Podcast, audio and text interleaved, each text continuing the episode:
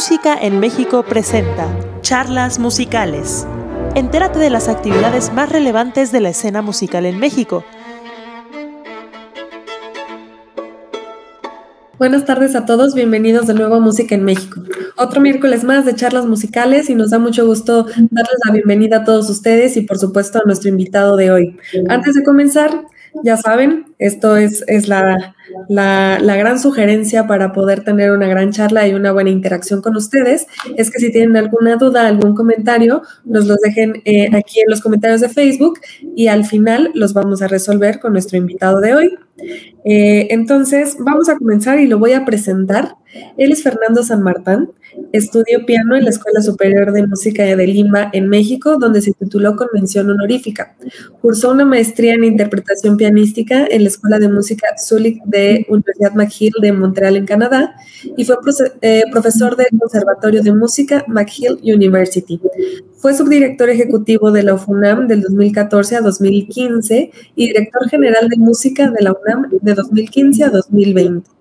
Actualmente es coordinador de la Cátedra Extraordinaria Arturo Márquez de Música de la Dirección eh, General de Música, conductor y comentarista de las transmisiones de TV UNAM de los conciertos de la UFUNAM y profesor de asignatura en el claustro de piano de la Facultad de Música de la UNAM. También es mentor del programa de acompañamiento Piso 16 de la, de la Coordinación de Difusión Cultural de la UNAM. Hola Fernando, bienvenido a Música en México. Espero este, haber dado una, una pequeña reseña, por lo menos que haga justicia a toda la trayectoria que tienes. Hola Nancy, muchas gracias, muchas gracias por, por, la presentación, muchas gracias por la invitación a, bueno, a ti y al equipo de Música en México. Y bueno, eh, muy buenas tardes a, los que se están conectando este, para, para esta charla. Yo estoy muy contento de estar por acá. Sí, y además nos, nos faltó un pequeño detalle que no mencioné que también fuiste parte del equipo de música en México en algún momento, eres parte de esta historia y también nos da mucho gusto y nos, da este, alegría verte de nuevo por, por, este, por estos lugares. Así es, para mí es, es, es una doble razón para, para, estar contento de estar aquí, este, bueno, por supuesto por la plática, pero también este, por reencontrarnos después de pues, bastantes años de, que, estuve colaborando con, Exacto. Este, pues, este, gran proyecto que sigue, que sigue creciendo. Exacto. Eh, pues, pues mira, eh, vamos a comenzar y antes de, hablar de lo que vamos a presentar el día de hoy, porque vamos a tener un estreno, pero para eso vamos a, dar un tiempo para que tú me ayudes a presentarlo, porque realmente es, es, una de las partes importantes de esta charla. Pero me gustaría que nos platicaras un poquito de ti. Este, estudiaste piano, ¿qué te llevó a estudiar piano? ¿Cómo fue esa primera... Eh, el primer contacto que tuviste con la música y de ahí vamos a partir a que me platiques más sobre la parte de la docencia, cómo ha sido tu participación dentro de diferentes orquestas, cómo ha sido tu experiencia como pianista. Cuéntame un poquito más, Fer. Eh, bueno, eh, en cuanto a cómo, cómo inicié en el, piano, eh, desde chico tomaba clases de, música, no, puedo decir que de piano, pero, pero de música en, en general. Ahí creo que eh, fue una, una, sin darme cuenta, obviamente, una buena base para, para mi formación posterior.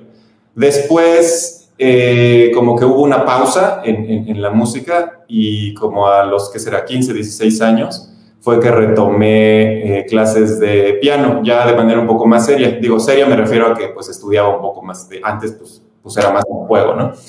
Después de eso ya entré a la Escuela Superior de Música, como mencionaste, y fue realmente a partir de ahí, a partir de la licenciatura, eh, que me di cuenta que, que, se podía hacer una carrera de la música. Yo soy de los que en su momento pensaban o no sabían que, que se podía estudiar música de manera profesional en, en eh, bueno, en este caso en la superior de música, en conservatorios, etc.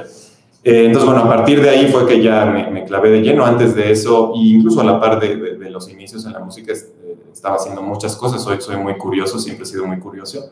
Incluso ya en el mismo mundo de la música, eh, creo que por eso he, ido a, diferentes este, áreas, como decías hace un momento. Eh, a la docencia, este, me encanta dar clases, llevo prácticamente casi 20 años, no más de 20 años dando clases, este, empecé súper chavito.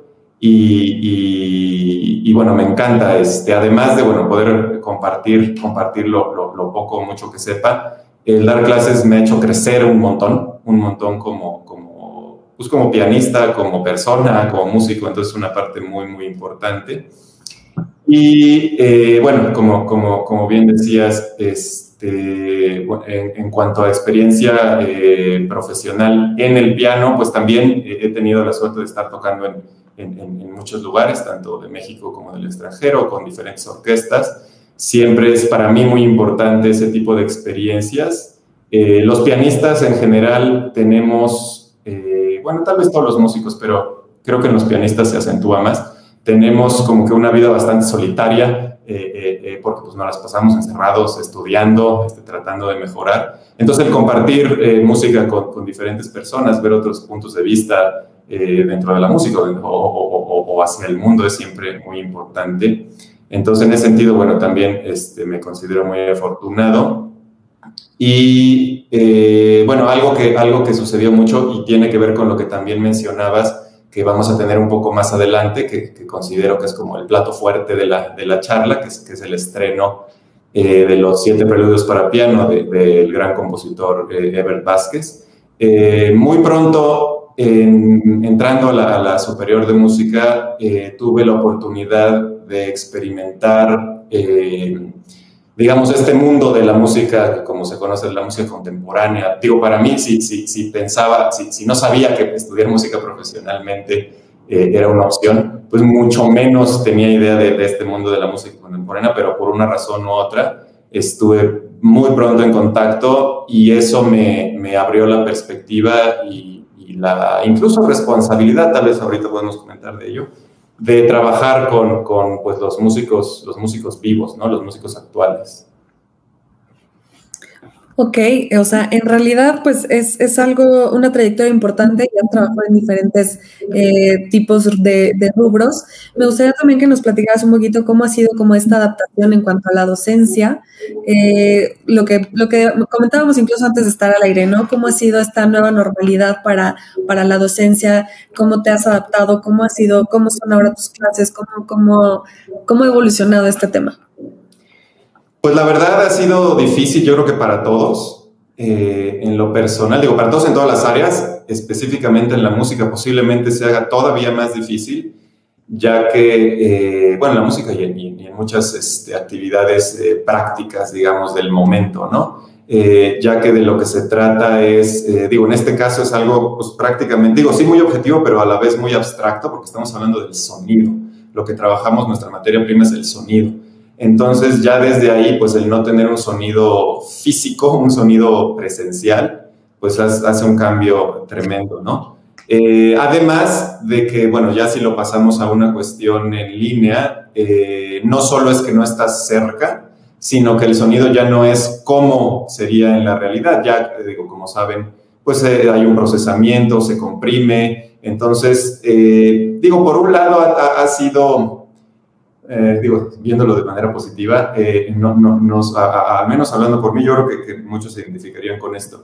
Eh, te, te, obliga a tener más imaginación y, por ejemplo, lo, lo, que está tocando la persona con la que estás trabajando, el alumno, entonces, imaginar, bueno, escuchar lo que está viniendo de la, de la, de, de la computadora o del celular y a partir de ahí imaginar qué, cómo sonaría en, un piano eh, acústico presencial, ¿no? Entonces, a partir de ahí, eh, y bueno, y después, ¿cómo regresa eso? Eh, ¿Cómo explicarlo? digo, porque en clase, pues a lo mejor simplemente decías dos, tres palabras, tocabas, dabas un ejemplo y se podía transmitir. Aquí creo que desde ahí cambia un poquito la perspectiva en cuanto a cómo explicas las cosas, qué tipo de, discurso tomas para abordar las obras o los temas que se estén tratando. Eh, y bueno, por otro lado, que bueno, esto aplica en, todo momento, en todas las áreas, eh, el contacto humano. O sea, realmente, eh, bueno, como todos saben, como todos se han dado cuenta, es una diferencia tremenda, tremenda el no tener este, el contacto humano en, muchos sentidos, ¿no? digo, no, ahorita pues no nos, no nos queda de otra, bien que mal, creo que, creo que nos hemos podido adaptar digo, lo que siempre platicamos, este, pues mis alumnos y yo, otros colegas y yo, es, pues es lo que hay, este, y pues tal vez mejor eso a nada. Digo, la verdad sí, yo creo que todos estamos esperando el momento en el, en el que, digo, cuando se pueda y realmente ya no, ya, bueno, iba a decir ya no repercute un riesgo, o ya no representa un riesgo, pero bueno, aunque sea que se minimice el riesgo, pues ya podamos empezar a tener un poquito más de actividades presenciales este, pues, en su momento, ¿no? Sí, ojalá, ojalá que pronto ya podamos regresar a, a, los, a las salas de conciertos y a poder disfrutar de la música en vivo. La verdad es que es lo, es lo que hemos platicado este, en, varias charlas musicales, ¿no? De eh, esa, esa esa adaptación que bueno, pues por, por, lo, por el momento tiene que ser de esa manera, no hay muchas opciones, pero que sí, este, en algún momento podamos retomarlo porque la, la música en vivo se siente y se vive diferente, ¿no? Eh, pues, o sea, hablando un poquito también sobre, sobre tu experiencia y, y, vámonos adentrando un poquito al tema de, de, esta pieza que nos vas a presentar, de este estreno, me gustaría eh, saber un poquito cómo es ese proceso de, de, elegir o de tocar eh, este, compositores vivos, porque pues muchos intérpretes pues sabemos que comienzan con Mozart, con Beethoven, o sea, todos tienen esta primera formación y muchos se, vuelven expertos como en, estos, en estas piezas, pero tú resaltas y, remarcas la, la, importancia de trabajar con compositores vivos. Cuéntame un poquito más de eso. Sí, bueno, es creo que un tema eh, pues crucial, súper importante en, eh, bueno, iba a decir en estos tiempos, pero yo, pensaría, al menos desde mi punto de vista o desde como yo veo, veo las cosas, siempre tendría que, tendría que haber sido importante o siempre ha sido, no lo sé. Eh, pero bueno, como bien dices, es, es, es normal y es obvio que, que todos comencemos a adentrarnos en la música pues con, la tradición, es decir, con, con, las obras, este, como decías, de los compositores, pues desde el siglo XVII, XVIII, XIX, obviamente, ¿no? Hasta, hasta nuestros días. Y por supuesto que tiene que ver con un, con un proceso y un desarrollo de diferentes aspectos de la, de la música y de la musicalidad. Es decir, eh, por supuesto que tampoco aconsejaría a, alguien que está aprendiendo, que se está formando, que solamente se forme con, música de compositores vivos, eh, porque precisamente, como decía, la, tradición viene desde antes, entonces eso es, eso es muy, muy entendible y hasta lógico. Eh, por otro lado, eh, bueno, a quien no, al menos hablo por mí y, creo que esto, esto este, se, proyecta en muchas otras personas o pasa con muchos. ¿A quién no le gusta tocar? Pues sí, estos grandes compositores, como bien mencionaste, Mozart, Beethoven, incluso otros que a lo mejor no son tan, tan conocidos, pero también son, son parte del, pasado, por decirlo de alguna manera, ¿no? Aunque bueno, ese también puede ser un tema debatible porque pues si, si, si se tocan en, el presente, pues, pues siguen siendo vigentes, ¿no? Pero bueno, ahorita no, no me quiero enfocar a eso. Ahora, la parte de, de trabajar con compositores vivos, eh, como decía hace rato, este, bueno, no, no, solo, no solo me gusta y no, solo, y no solo lo disfruto, sino creo que es una responsabilidad, porque finalmente todos somos parte de una comunidad musical, artística musical. Es decir, la, la producción de los eh, compositores, de, si, si, si, nos imagináramos que no hubiera nadie que, que, que tocara la música de los compositores, eh, vivos, o sea, de los compositores actuales, digo, y algunos a lo mejor ya no están vivos, pero todavía son muy, muy, muy recientes, pues no se escucharía, o a lo mejor se escucharía en, no sé cuántos años, eh, si, es que, si es que logra salir a la luz, digamos, esa música, ¿no? De hecho, hay mucha música, digo, me imagino que en todo el mundo, ahorita hablo un poco más de, México, hay mucha música del mismo siglo XIX y, del siglo XX, eh, que, que, si acaso se, tocó una vez o dos veces y, ya no se escucha, ¿no? Entonces, este, sí, eso, eso ha venido pasando. Entonces creo que, como decía, es una responsabilidad de quien nos dedicamos a, tocar la música, eh, pues que se escuche, ¿no? Que, que, viva la música. Eh, digo, a lo mejor lo que voy a decir es muy obvio, pero es una reflexión este, importante.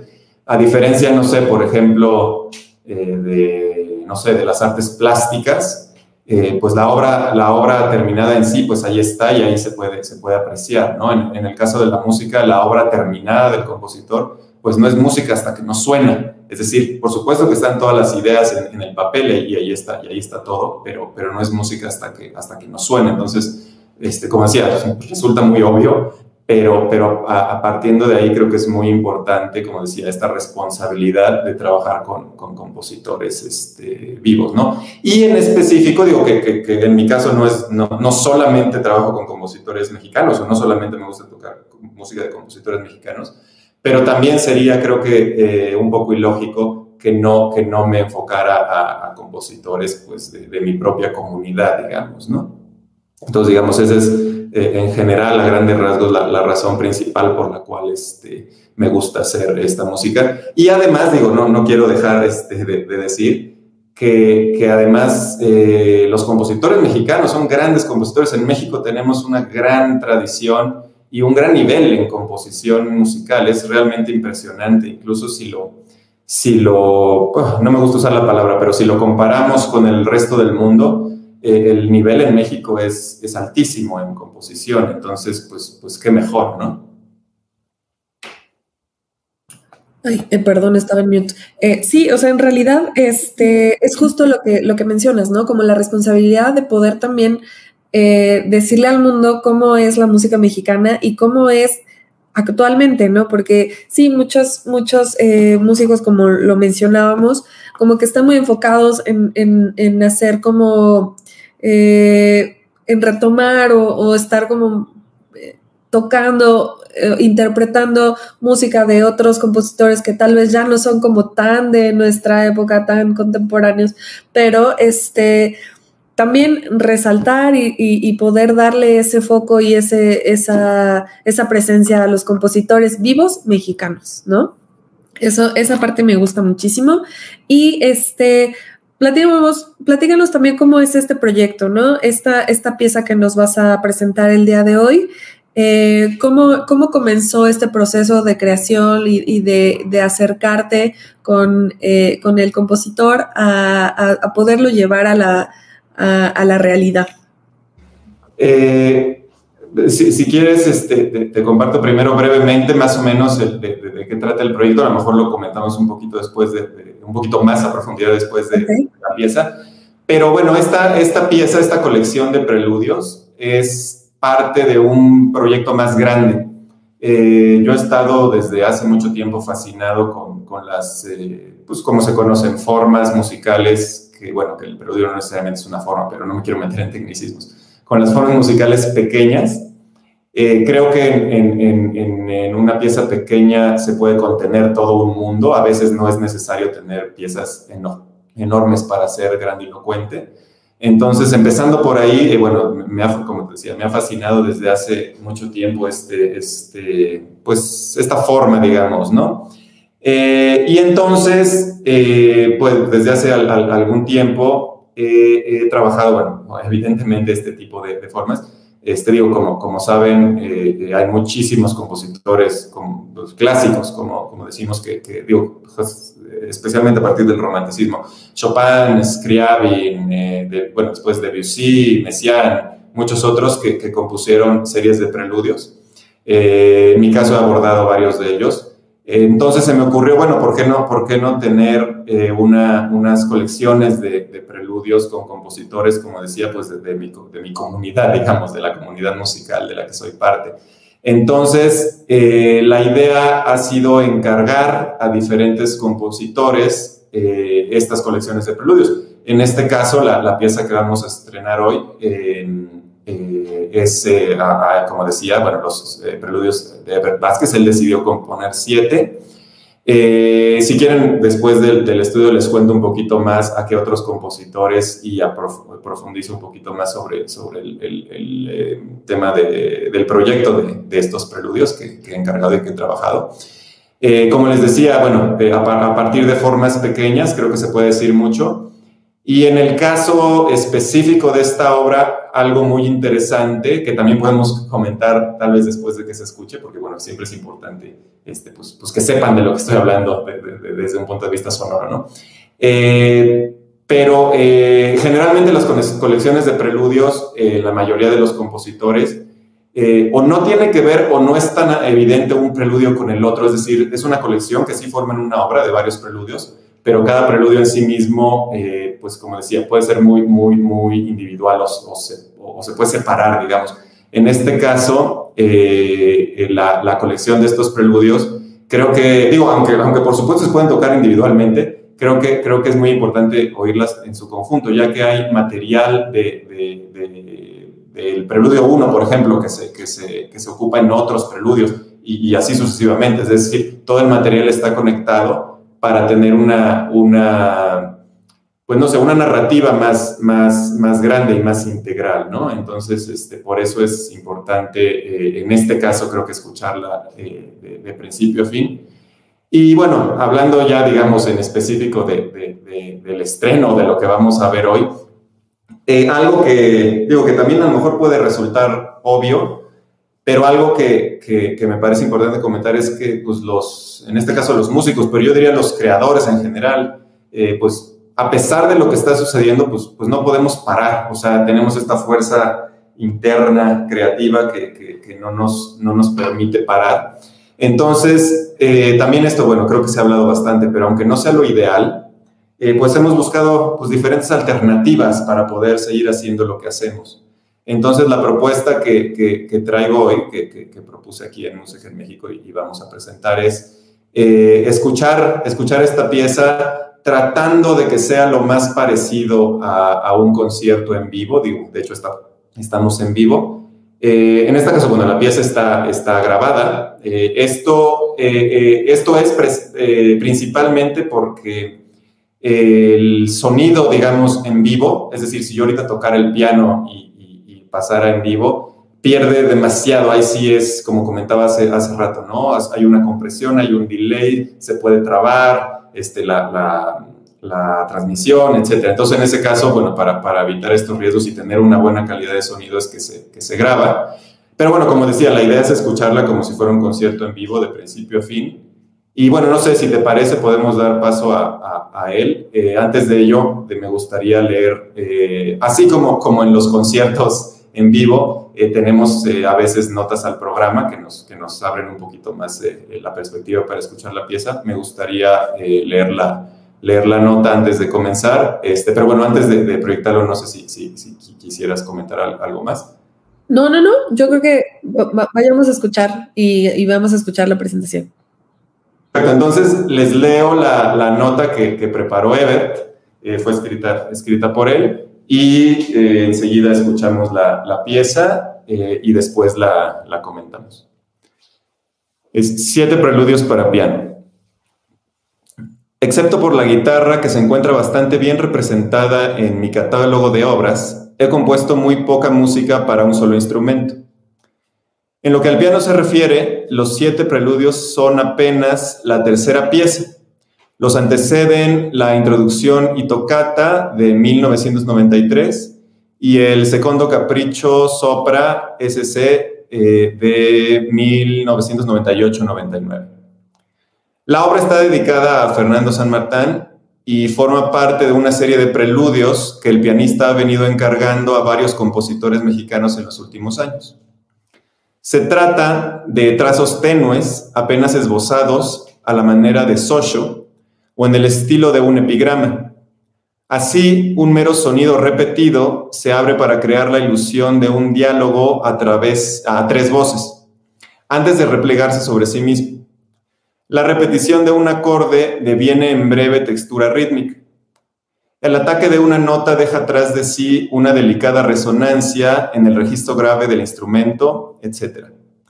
El preludio 3, de carácter más robusto, es una excepción en él llevé a cabo una interpretación a la danza Adán de Felipe Villanueva con la intención de destacar ciertos aspectos rítmicos a la manera de notas marginales. Ever Vázquez.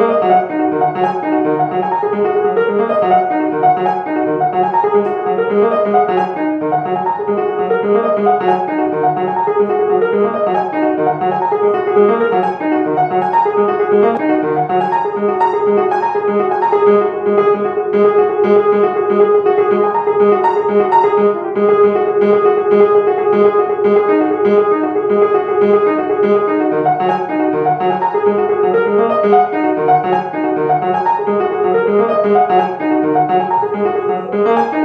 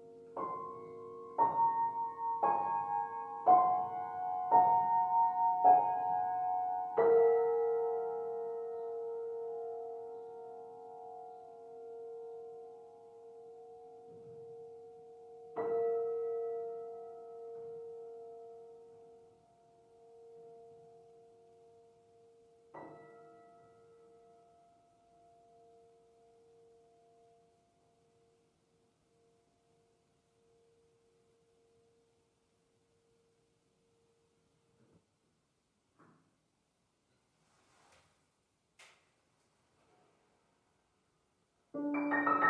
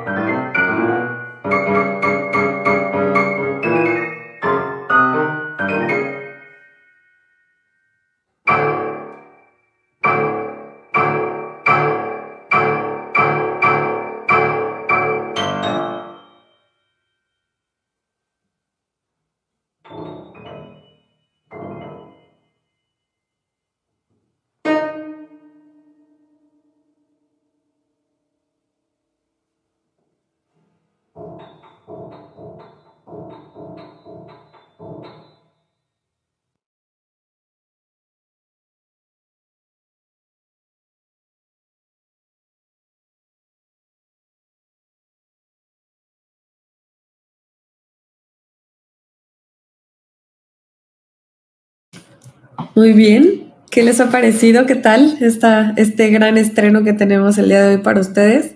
Muchas gracias, Fernando, por compartir esto con nosotros.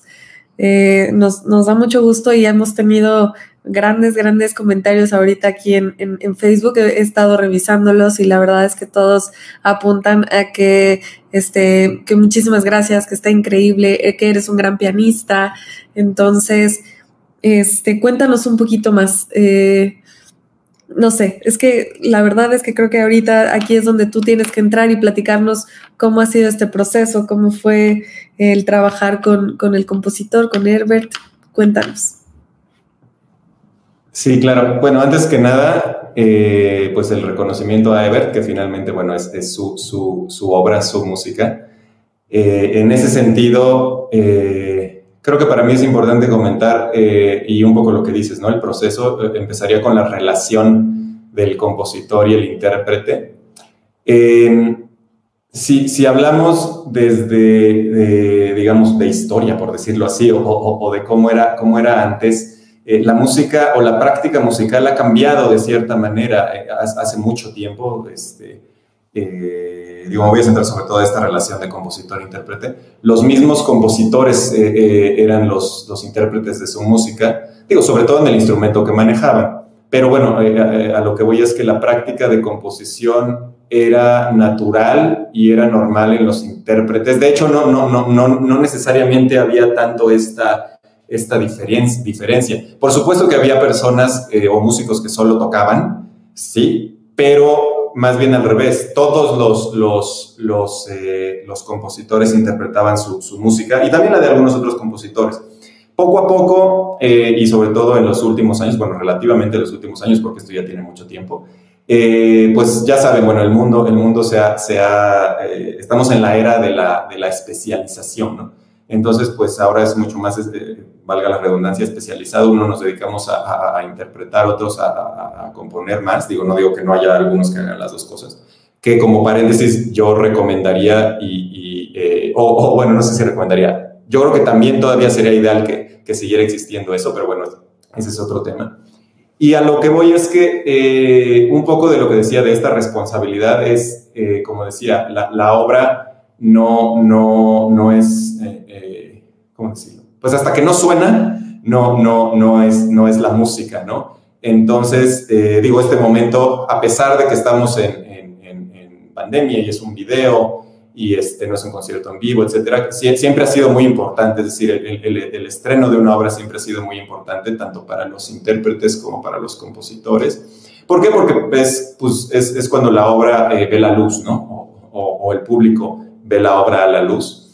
Eh, lo que decía hace rato, ahora lo interesante sería que, esta obra, eh, bueno, y, todas las que se, puedan este, estrenar, digamos, eh, no solo vieran la luz una vez, sino que formaran a ser parte del repertorio. idealmente, no solamente del repertorio de, de, una sola persona, es decir, en este caso, pues yo, sino que, ¿por qué no? Este, eventualmente, a lo mejor a partir de, digo, puede ser por, por, supuesto entre pares y profesionales, pero ¿por qué no a partir entre escuelas de música? Si alguien ve una, escucha una pieza en un concierto que le, que le gustó, pues ¿por qué no abordarla en, su, en su, mismo programa de su formación, etcétera, ¿no? Y así es como se va construyendo, construyendo y fortaleciendo la idea de un repertorio, ¿no? Entonces, en ese sentido, creo que, creo que es por, eso es muy importante el, bueno, el, estreno y después lo que se pueda lograr con esa pieza. Si, si vemos una ventaja de, de, lo que está sucediendo, y bueno, voy a hablar en mi caso, yo, yo no he sido, eh, bueno, en años pasados no, no había sido muy bueno en, en la parte de, de, ¿cómo decirlo?, de, de dejar la música eh, grabada o de dejar la música permanente. Porque de, una u otra manera lo, lo que hacen este, estas grabaciones, eh, por ejemplo, este pequeño video, que bueno, después eh, subiré y compartiré lo más que se pueda. Pues es eso, ¿no? Es, es, a diferencia de un concierto en vivo, que ya hablamos de todo lo que a lo mejor perdemos en un concierto en vivo, pero bueno, a diferencia de un concierto en vivo, pues se puede compartir mucho más, se puede eh, difundir mucho más, se puede conocer mucho más. Entonces, eh, digamos, en mi caso, a partir de, de, de, la pandemia, no fue antes, más o menos hace poco menos de un año, fue que empecé a decidir, este, más bien fue que decidí empezar a grabar, a grabar algunas obras, ¿no? no solo de compositores vivos, sino en general, este, pero sí muchos compositores mexicanos. Eh, precisamente por eso, porque creo que, que, es muy importante en la medida de nuestras posibilidades, digo, ya, ya, ya veremos cada quien los alcances que, que cada quien pueda tener, pero poder, poder eh, difundir y que, y que las, las, obras estén a la mano.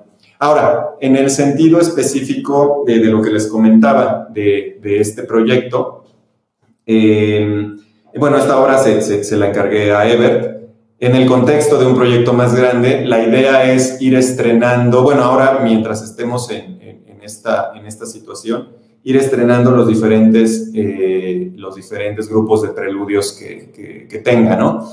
Eh, les comento, eh, tengo ya también un grupo de preludios del compositor Samuel Siman. ese, bueno, estará próximo, próximo su estreno.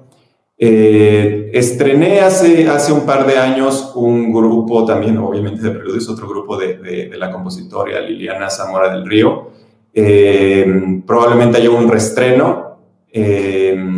Eh, eh, Mario Lavista también accedió a componerme una, una, serie de, piezas cortas, de, preludios. esas todavía no las tengo en, mi poder, digamos, pero bueno, pronto estarán y, también, bueno, esperemos que puedan, que puedan ver la luz pronto. hay otros preludios que incluyen este proyecto que no fueron encargados por mí, sino ya estaban, ya estaban compuestos. Eh, por también la, gran compositora eh, mexicana Gabriela Ortiz. Ella, de hecho, su, pieza es este, Estudios entre Preludios, me parece. Es un grupo, pero de, estudio más preludio. Entonces, lo que yo hice, y bueno, platicado con ella, con su autorización, digamos, fue eh, extraer, extraer los preludios. Y entonces, bueno, también está la intención de, de continuar con esto. Hay otros compositores que tienen, que tienen mexicanos, estoy hablando, digo, por supuesto, también de otros lados del mundo, este, eh, otras colecciones de preludios. En su momento trataré de, acercarme a ellos y, abordarlos. Y, ¿por qué no, eventualmente seguir con esta práctica para que se vuelva algo, pues, cotidiano, digamos, en mi, en mi quehacer musical? Eh, y perdón, se me olvidó mencionar este, unos también del compositor eh, Jorge Torres. Estos, esta, esto lo estrené ya hace bastante más tiempo. esto fue como en 2006. Eh, y bueno, esa pieza la, toqué en, algunos conciertos entre 2006 y 2009 tal vez, eh, pero bueno, sería también buena oportunidad de retomarlos y, hacer estas grabaciones. Eh, ahorita, bueno, en video, como, como, como, esta más o menos, digo, cada una tendrá su, su, su, propia personalidad. Digo, algo que me gustaría comentar, que, que a mí me ha, me ha hecho aprender mucho y creo que crecer bastante es antes de esto yo no tenía la menor idea de, cómo grabar, es, decir, de la parte eh, técnica, digamos, ni en audio ni en video. Entonces, a partir de, la, pues, de la situación y, de, que se me ocurrió esta, esta idea, pues he empezado, este, creo que poco a poco voy aprendiendo. Eh, y algo para mí muy importante, eh, y espero que lo hayan podido apreciar en, esta, en, esta pieza, es que el, el video tiene una narrativa eh, siguiendo la, la, música, es decir, la, la, música le dice al video este, cómo, cómo moverse, digamos, ¿no? Entonces es algo en lo que me, me pues entretenido por un lado, pero bueno, he, tratado de que, de que, el video no nada más sea pues simplemente vamos a poner la cámara y ya, sino que, que, tenga que ver con la música, porque finalmente, bueno, si lo que quiero presentar es, es la música,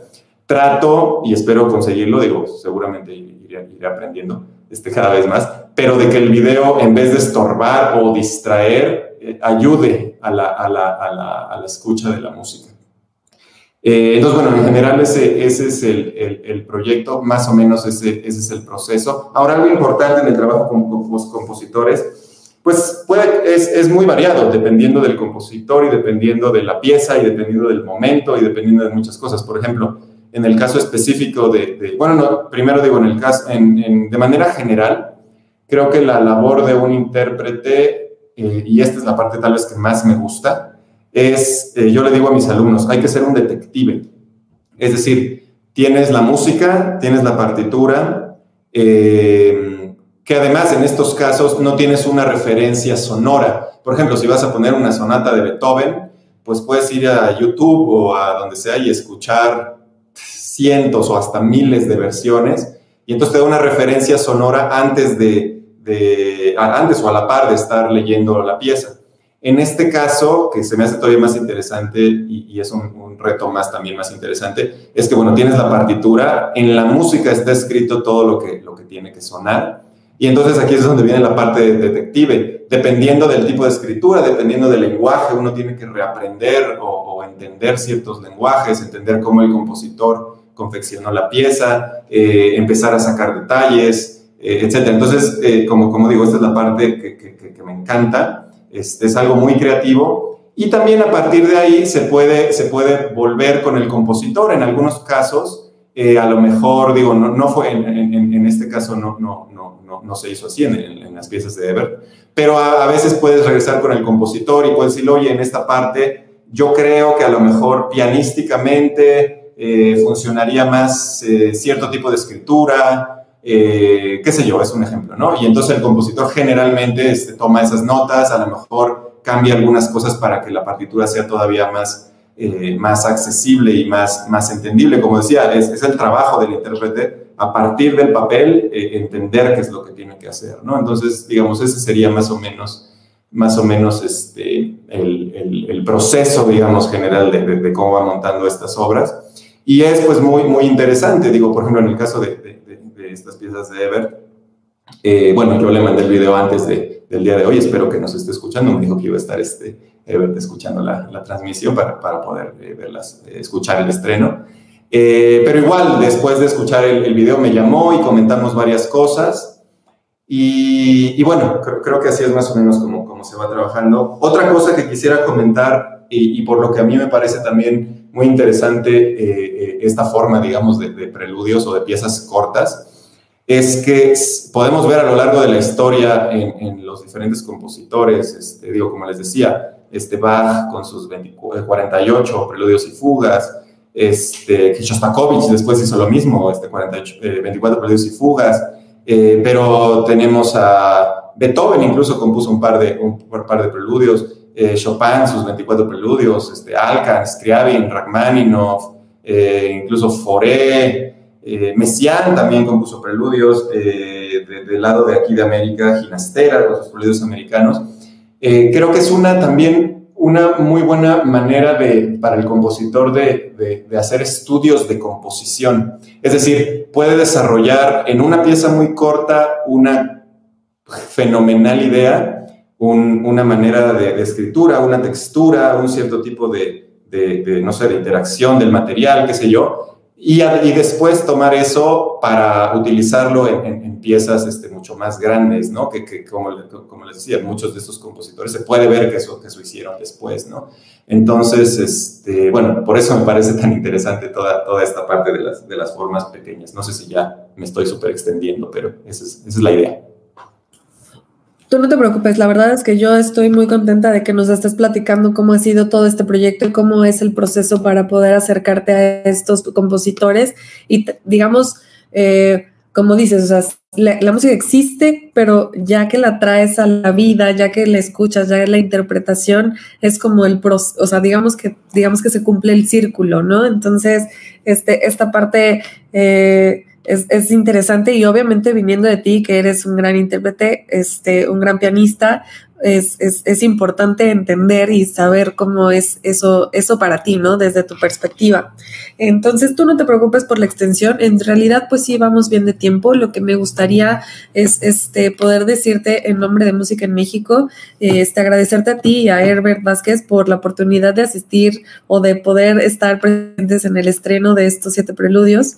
Es, es un privilegio y, y, la verdad es que nos da muchísimo, mucho gusto, nos da muchísimo gusto y, este, y también queremos felicitarte por este, por este trabajo que realizas, en, sí por este estreno y en realidad por toda la trayectoria que, tienes, ¿no? Y que, que, te ha llevado hasta este punto y que puedo ver que mucha gente este, está... Eh, ayudando y aportando y, diciéndonos este, lo mucho que, que, que te admira y lo, lo, bien que haces tu trabajo. Entonces, muchísimas gracias por eso, eh, Fernando. Y eh, me gustaría como también empezar a leer los comentarios de la gente para que no se nos vaya el tiempo y poderles dar a ellos también un poquito de, de gusto al, leerlos y que tú sepas este, como quién te está viendo, ¿no? Yolanda de María y Campos Pérez, muy interesante charla, estamos aprendiendo mucho, muchas felicidades, Fernando. Eh, Diego Cajas, muchos saludos a mi amigo y colega eh, maestro Fernando. Eh, Pereda Quintero, felicidades por difundir música mexicana.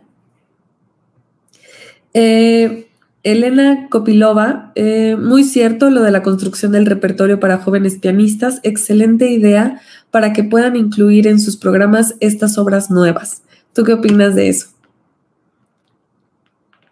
objetivos, digo, a veces, a veces, digo, creo que todos a veces pasamos por esto, pero a veces yo me siento demasiado idealista, pero en lo, puedo, en lo poco o mucho que pueda yo colaborar eh, con, con, este, digo, no sé si llamarle catálogo o qué sé yo, de, de videos que, que, voy subiendo, este, digo, si quieres hablar, si me das chance, bueno, está muy fácil este, de, de, de, promocionar mi canal de YouTube, porque finalmente ahí es donde voy subiendo todas estas obras y poco a poco iré subiendo más. Eh, como te decía, esta especie de catálogo, si lo queremos ver así, o, simplemente una muestra de, estas obras. Como te digo, una, una, un, un, objetivo, como te decía, no sé si idealista de mi parte, pero bueno, es que esté ahí y que, pues sí, eventualmente, eh, digo, no solo jóvenes, pero, pero, pero, pero esto es, eh, digamos, hay más, hay, más, hay más oportunidad en, el rango de tiempo si, si jóvenes este, toman estas obras y las pueden ir incluyendo en, su, en, su, tanto en su formación y después, ¿por qué no en su repertorio? Entonces, sí, el comentario de, Elena es, es, creo que, muy, muy, muy acertado. Y bueno, esa es, esa es, una de las ideas. Le mando también un, saludo este, grande a, Elena. Este, Yolanda de María, excelente obra, magnífica interpretación, muchas felicidades. Arturo Altamirano, felicidades, de verdad, gran obra y gran interpretación. Leticia Elena Trujillo Mutio, eh, muy hermosa, muy relajante. Eh, y tenemos también por aquí a, eh, déjame un segundo, a Javier Torres Maldonado, que es un, placer este, estar en esta charla. Fernando, un gran trabajo desde Milán. Yo también extraño mucho las salas de conciertos y los viajes. Eso es lo que nos dice Javier Torres Maldonado. También muchas gracias por estarnos viendo, Javier. Nos da gusto tenerte por aquí. Este, y en realidad, pues sí, justo eso es lo que, eh, lo que estamos viendo, que es un placer tenerte. Este, un abrazo, muchas felicitaciones para ti. Edith Morales, muy interesante, siempre la música del maestro Herbert, Vázquez. Y una felicitación muy especial a Fernando San Martín por impulsar y difundir la música mexicana. Entonces, en este proyecto, pues eh, creo, que, creo que, va muy bien, eh, fue una gran idea de la, digamos, de la pandemia. Entonces, este, pues sí, compártenos o cuéntanos dónde podemos ver este material. Había una pregunta, ahorita la tengo perdida, de si este material se va a grabar en video, o este, o si va a haber algún este material que recopile todo este trabajo, pero pues este como creo que por el momento ahorita va a vivir en YouTube. Así es, digo, sí, sí, sí me gustaría eventualmente, eh, ya cuando, eh, hablando específicamente del proyecto de Preludios, digo, porque como paréntesis y comentario un poco al margen, pero que tiene que ver, no solamente este, estoy trabajando con, con Preludios, digamos, ¿no? Este es, un, este es una parte del proyecto, este, pero también, eh, digo, hablando de música mexicana, digo, porque también está la otra parte que no es música mexicana, pero hablando de música mexicana, también he estado subiendo otro tipo de, obras que no necesariamente son este, grupos de preludios, ¿no? Ahora, hablando específicamente de los grupos de preludios, lo que, lo que sí quiero hacer, o la idea original, de hecho, antes de que pasara esta, es, este, la situación de la pandemia, del encierro, es eh, que en un concierto en vivo se presentaran los diferentes grupos de, preludios. Eh, digo, por lo que ya hemos platicado, y además creo que es una buena eh, oportunidad. para mí un concierto siempre, es, siempre tiene que ser una experiencia, una experiencia musical. Entonces, para mí era una buena eh, oportunidad de, dar esta experiencia, de ofrecer este, esta experiencia, de escuchar música que en, cada, en cada grupo de preludios fuera muy diversa, ya que eso también, las formas pequeñas eh, permiten esto, este, pero además mostrar una diversidad de diferentes compositores y diferentes lenguajes que de cierta manera, y, este era un, reto importante, crear una narrativa de todo el concierto. Digo, la idea era hacerlo en vivo, entonces, bueno, cuando se pueda, eh, esperemos que no se tarde tanto, pero cuando se pueda, eh, trataremos de que, se haga eso en vivo. Pero además, sí sería interesante hacer una grabación Eh, bueno, yo he encantado que fuera tanto en video como en audio. Lo de las plataformas todavía no lo he empezado a manejar tanto, pero también sería muy interesante para que se, se viva, digamos, la experiencia de escuchar los diferentes eh, grupos de preludios, pero en una, sola, en una sola vuelta, por decirlo así, o en una sola experiencia. Arturo Altamira nos, nos, pregunta, quisiera saber dentro de qué estilo o tendencia se puede marcar. Eh, me imagino se refiere a la obra de Ebert. Creo que sí. Híjole, en, este, en, este, en este caso creo que, híjole, yo, yo no, yo no, yo no lo, encasillaría en, algo, este, pues eso, encasillado, o sea, no, lo encasillaría en un género o, en una estética. Eh, digo, ¿cómo decirlo? creo que cada compositor, y esto es, esto, para mí esto es lo que le da una, gran riqueza al, mundo, al, mundo musical en el que vivimos ahora. Para mí, prácticamente cada compositor eh, es su propia estética y su propio lenguaje. Entonces, eh, ahora, por otro lado, eh, podemos escuchar esta pieza de Ebert y a lo mejor bueno, ahora vamos a YouTube, yo iba a decir vamos a otro concierto, pero bueno, cuando se pueda y escuchamos otra pieza y nos suena muy, muy diferente. Digo, por supuesto, siempre va a haber un sello que, que, que, que pueda identificar a los compositores, pero a mí no me, no, no, no, no me gustaría como, como encasillar a los compositores en, en, en algunas, alguna corriente o estética. Y como, les, como, como te decía, o les decía, creo que para mí esto es una de, las riquezas de, la época actual en la que vivimos. Cada compositor es su propio mundo, es, es lo que yo podría decir. Claro, sí, es, es, complicado, ¿no? Cuando lo encasillas como que también lo haces que la, como que, ¿cómo te podría decir?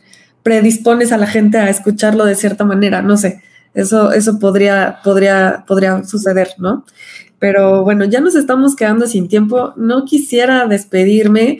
Eh, solo un último comentario de parte de, parte de Marta Reynoso. Qué gran sorpresa eh, esta premier. Muchas felicitaciones. Eh, de Raúl Rocha, muchas felicidades, Fernando. Un abrazo fuerte. Este, muchísimas gracias a todos los que han estado interactuando con esta charla. Nos da mucho gusto que estén contentos y que les haya gustado este estreno. Fernando, incluso, o sea, yo te diría, cada pieza que tú quieras compartir con Música en México, este, considera Música en México tu casa. Eh, todos los estrenos que tú quieras, eh, todo lo que tú quieras compartir con nosotros es bienvenido y nos daría mucho gusto volver a tenerte con nosotros. Muchísimas gracias, pues les tomaré la palabra y este, esperamos pues, seguir este, compartiendo, compartiendo música.